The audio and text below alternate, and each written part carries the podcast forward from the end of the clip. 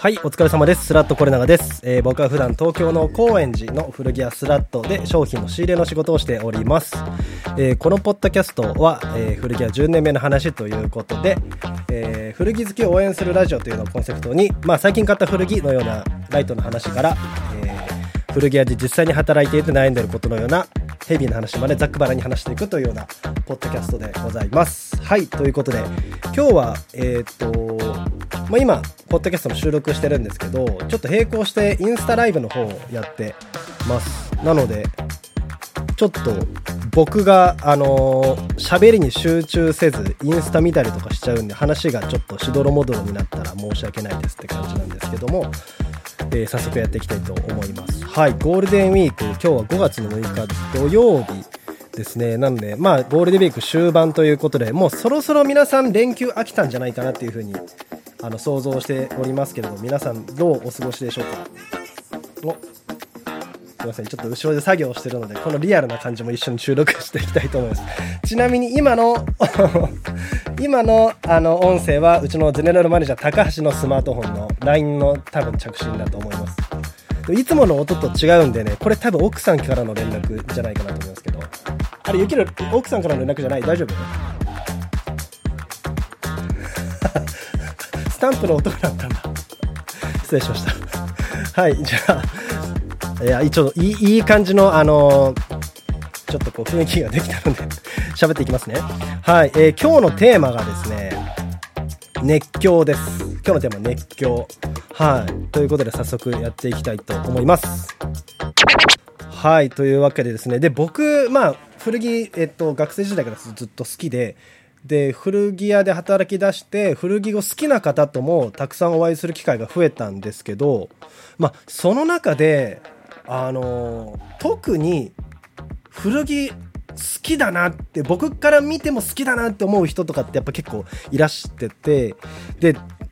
特にこのジャンルが好きな方は特になんかこう熱量がすごいなみたいなそういうこう僕の感想があるんですけどでどういうジャンルかっていうとあのヴィンテージスニーカー好きな方ですかね。は特にあのなんだろうなちょっと常識を超えた好き具合というかあのううちの、えっと会社のスタッフで木村っていうスタッフがいて彼もすごくスニーカー好きなんですねヴィンテージスニーカーが。なんか僕も詳しくはちょっとあんまあの喋れない感じなんですけどあのプーマとかが結構好きらしくて、まあ、その辺の話してると結構止まらないようなタイプなんですけどなんかその話を聞辺の話を聞いてるとあの簡単に何ていうんですかねあ僕も好きですよってちょっと言い難い感じもちょっとあるというかこうなんだろうな気軽に好きって言えれないようなこう空気感がやっぱスニーカーファンの中では結構あるみたいなんですよねでなんか確かにそういうなんだろうなちょっとこう同じジャンルを好きな人同士のノリみたいなのってあると思うんですけど、まあ、そういうの含めてやっぱスニーカーが好きな人って本当に好き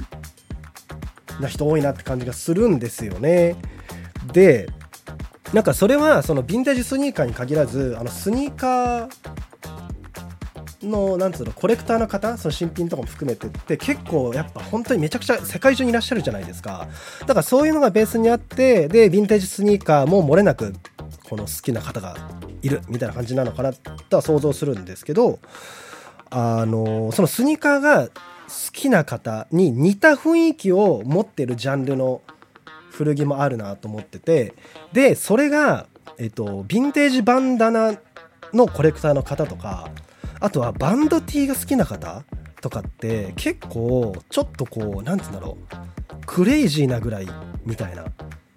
き度合いそのバンダナ1枚とか T シャツ1枚でもう全国行くみたいなそういう方もいらっしゃるんですよね。だからいや本当すごいなと思っててで入荷日とかで並んでる方も、まあ、うちのお店にもあの並んでくださる方いっぱいいらっしゃいますしあの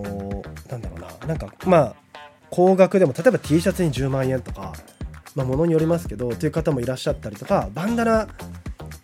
に何万もこうなんだろうなお金出してって言い方がちょっとあれになっちゃうんですけどっていう方もいらしててなんか本当すごいな。もう本当リスペクトしかないしあの一方でなんか何がそこまでさ何がそうさせるんだろうみたいなこともちょっと思ったりするんですよね。でそこを今日はちょっと話してみたいかなと思うんですけどなんか僕が思った感じだとえっとやっぱポイント的に3つぐらいなんかあるかなと思ってて1つ目がえっとピンからキリまであるっていうこととで2つ目が、えー、儚さみたいなものがあるなっていう2つ目でで3つ目がなんかストリート性というかストリートファッションのこう背景みたいなものがそうさせてるなっていうのもちょっとあったんですね。でちょっともうちょっと話してみたいと思うんですけど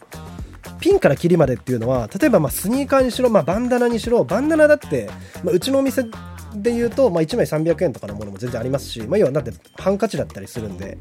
ね、だから、えーと、それぐらいのお値段のものもあるけどでも何万もするものもある。そのなんか素材はなんつうの大体一緒だったりするしなんだろう、柄も、まあ、あの、明確に本当好きな方から見ていけば違うんですけど、まあ、パッと見た感じ、あんまりわからないみたいなぐらいな、そういうビビたる違いなんだけど、でも値段がそこまで幅があるとかっていう、その値段の幅が、やっぱすごいと、なんつったらいいんだろうな、それがそのまま奥深さに反映されてるというか、投影されてるような感じもあるなっていうふうに思ったんですよね。はい。で、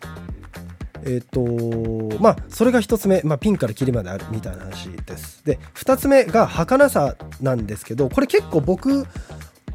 的にはなんか結構ポイントかなと思うんですけどあのまあスニーカーも T シャツもバンダナも結構こう使うと消耗されるというか、まあ、服全部そうですけどなんだろうなんかものすごい高価なものじゃないじゃないですか。結構消耗品というか今言い方がちょっと悪くなっちゃうんですけどたかが T シャツとかあのたかがまあそのスニーカー1足バンダナ1枚みたいなその希少性とか付加価値みたいなのを一旦無視してそこだけ見ると、まあ、たかがそういったものっていう儚さというかなんか脆さというかなんかチープさみたいなのがベースにあるから逆になんかそのそれが何万もするんだよみたいなそのギャップがよりこうなんか熱狂を生んでるような感じはなんとなくするんですよね。なんかそれはまああのこのバンダナとか、えーと、T シャツとかスニーカーに限らないかもしれないんですけどなんかそこがすごく価値というかこう好きの度合い熱狂にこうつながってるのかなっていうふうに思ったりしました。はい、で3つ目ストリート性は、まあ、これストリート性っていう言い方が正しいか分かんないんですけど、あの、その価値とかが例えばいわゆるちょっとハイブランドとかモードなアイテムってやっぱりもともと値段が決まってて高価だよねみたいな感じでこう提案されることが多いんですけどそういったこうなんかヴィンテージ全般もそうなんですけどスニーカーとかバンダナとか T シャツってその明確な定義とか値段の定義とかがなくて自然発生的になんかこうあのしなんだろうな。なんかユーザーの間でとかコレクター感とかユーザー間でなんか自然と価値が高まってくるみたいなそういうふわっとしたなんか捉えどころのないようなものじゃないですか。やっぱそのヴィンテージの中でまあスニーカーバンド TT あのバンダナだけじゃないとは思うんですけどなんかそういうのがあるからゆえになんか読めなくてあこれこんなするんだ知らなかったみたいなものがあったりするからそれが面白さにつながるっていうのはあるのかなと思いました。はいということで、えー、熱狂に関してちょっと話してみたという感じです。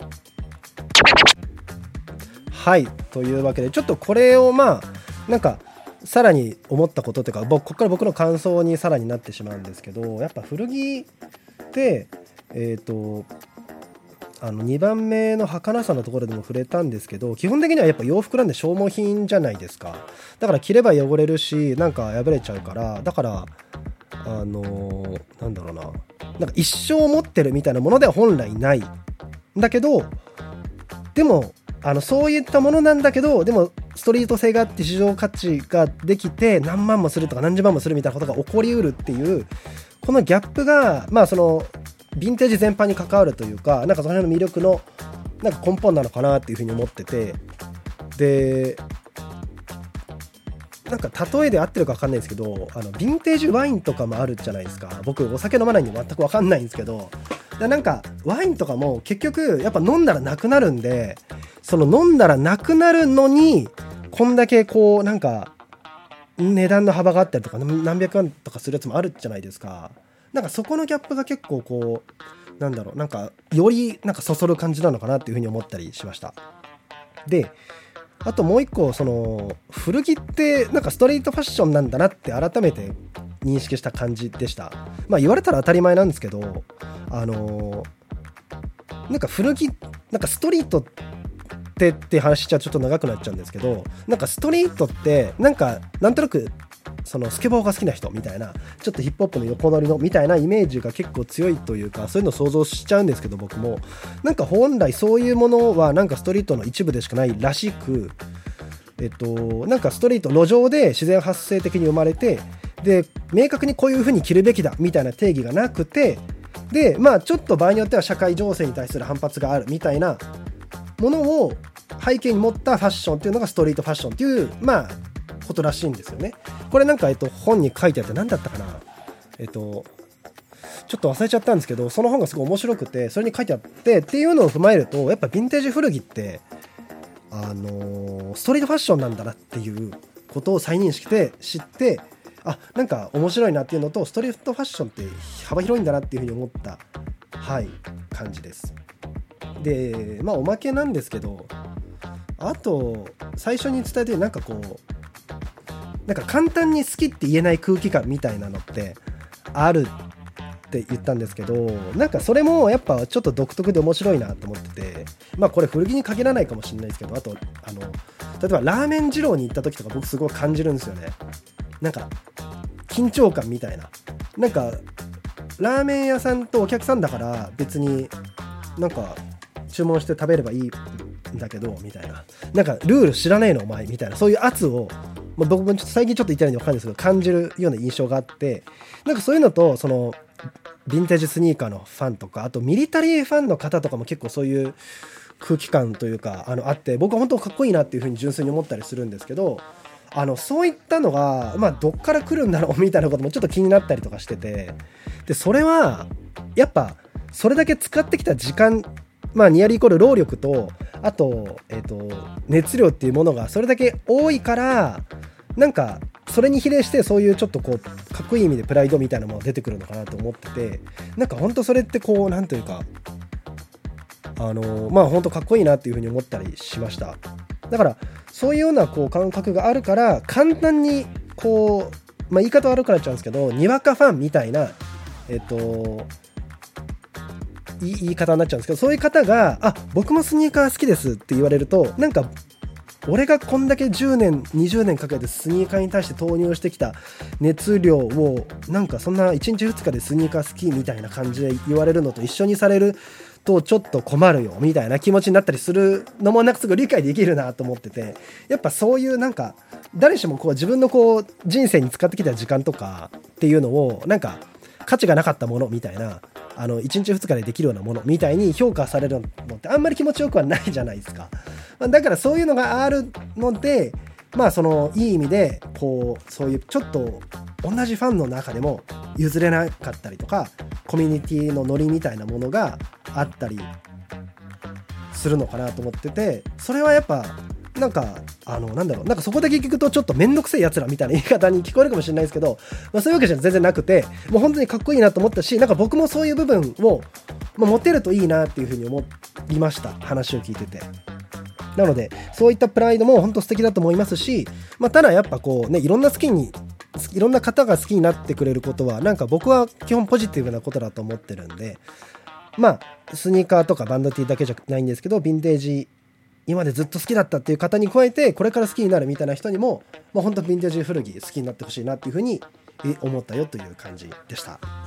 はい。というわけで、えー、ぜひなんかこう、これを聞いてくださってる、もしくはインスタライブで見てくださってる皆さんも、まあ、えーと、古着好きな方であればじゃあ自分がその古着の中で古着の中で熱狂とまでは言えないけど、まあ、それに近いくらい好きだなっていう特にこれが好きみたいなものが何なのかみたいのはちょっとこう振り返ってみるともしかしたらいいのかなと面白いのかなっていうふうに思ったりしました、まあ、それは何でかっていうとまあなんか自分の中でこういうのが好きだなっていうその好きな部分を自覚することって結構なんか日々の生活豊かになる感覚あるんですよね。それは僕自身が古着で特にこうちょっと IB とかこうトラットなアイテムが好きっていうのを自覚してるって言っちゃうとちょっとかっこいいくなっちゃうんですけど。ってなると例えば古着屋に行った時になんかそういうのを見るのが好きになったり期待値が上がってちょっと頑張ろうかなっていう風に気持ちになったりとかすることもあるのでなんかそういう意味でこう振り返ってみるのはいいかなという風に思いました。しまあこれ本当最後なんですけどえっと